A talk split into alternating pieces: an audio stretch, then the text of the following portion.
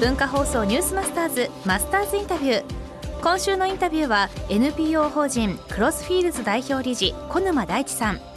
小沼さんは2011年にビジネスパーソンが新興国の NPO や企業とともに本業を生かして課題解決に挑むプログラムを展開する NPO 法人クロスフィールズを創業。このプログラムは留学の留に職業の職で留職と呼ばれこれまで多くの留職者を新興国に派遣してきました。初日の今日は小沼さんに起業のきっかけについて伺います。起業したきっかけは何ですか？今創業して8年になるんですけれども起業しようと思ったまあ最初のきっかけでいうと今からまあ、10年以上前になると思うんですけれどももともと実は青年海外協力隊っていうのに行っていまして、はい、で、えー、そこで帰ってきてですね、えー、日本の大学時代の友人、はい、えー、がですね、まあ、先に就職していたので、まあ、就職して2年目3年目っていうふうになっていてですね、まあ、彼らと話をしていたらどうも昔持っていた元気が会社に入ってなくなってしまっているなと、うん、まあ、むしろ青年会協力隊で会ってきた途上国の人たちはなんかこう幸せそうに働いているなと。むしろそこにギャップがあってですねこう日本の、えー、ビジネスパーソンに対して何かこう思いを持ち直してもらうようなきっかけをしてほしいなというふうに思ったっていうところが一番最初のところになります。小沼さんちなみに青年協力隊はどちらの？えーと、中東のシリアという国に行っていました。どんなことやられてえっ、ー、とですねシリアに行っていた時は、はい、あの、まあ、前半後半で活動違ったんですが前半はあの村に住み込んで、うん、そこで、えー、人口2,000人ぐらいの村でですね、貧しい、えー、所得の方々に、まあ、お金を貸してそのお金で、うん、えー、事業をやってもらうというような、うん、そういうプロジェクトをやっていまして、どんな事業なのかあの小さいです。あの本当に牛を飼って、はい、そういうミルクを絞るだと。ってそれを売っていくだとかあるいはミシンを買ってそれであの裁縫の仕事をするようにするだとか、まあ、そういうようなあの、まあ、小さな小口の融資をするというような活動をあの現地の団体と一緒にやっていました。なぜ起業にやっぱり踏み切った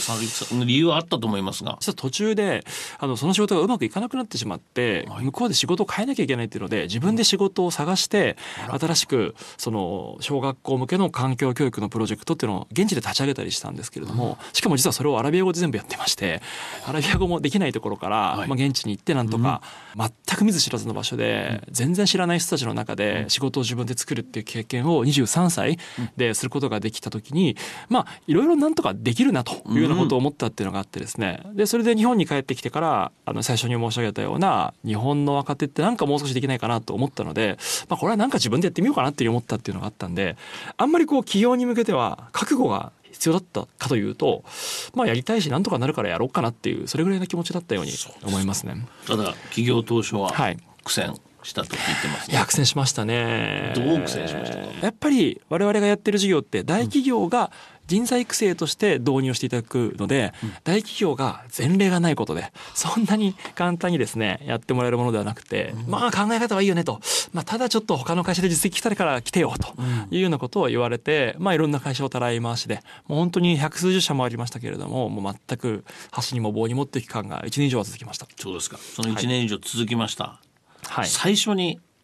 いいねとはい。じゃあ本当に送ってみようか、はい、今でも覚えてますか？いやもちろんです。もうどこですか？あのパナソニック、ね、パナソニックさん、はい、これまた日本のもう大企業じゃないですか。そうですね。あのまあ今だから振り返って言うとですねあのすごく歯を食いしばりながら、はい、パナソニックかあと数社頭にあったんですが、はい、3社ぐらいのうちの一つを絶対にやってもらおうと思ってました。理由は、そこがやらないと外に他に広がっていかないからですね。そういうことか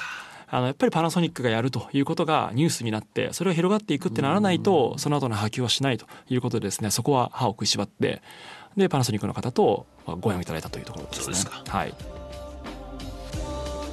多分今回初めて聞いたんだこの言葉留学の留いわゆるとどまるっていう字に、はい、まあ職と書いて留職。職業の職で。ですから自分の勤めてる企業にはとどまっていながら海外に出ていってその職業に関するものを勉学自分のものを伝えたりとかそれを発展させたりして帰ってくるという留職です、はい、これも新しい言葉なんだけども聞いてるとすごいんですよ引き込まれていきますしまず私もやりたいとか自分の会社でもと思う方が出てくるかもしれません。このマスターズインタビューはポッドキャストラジオクラウドでもお聞きいただけます。文化放送ニュースマスターズの番組ホームページをご覧ください。明日は小沼さんに実際に留職された方についてのお話を伺います。マスターズインタビューでした「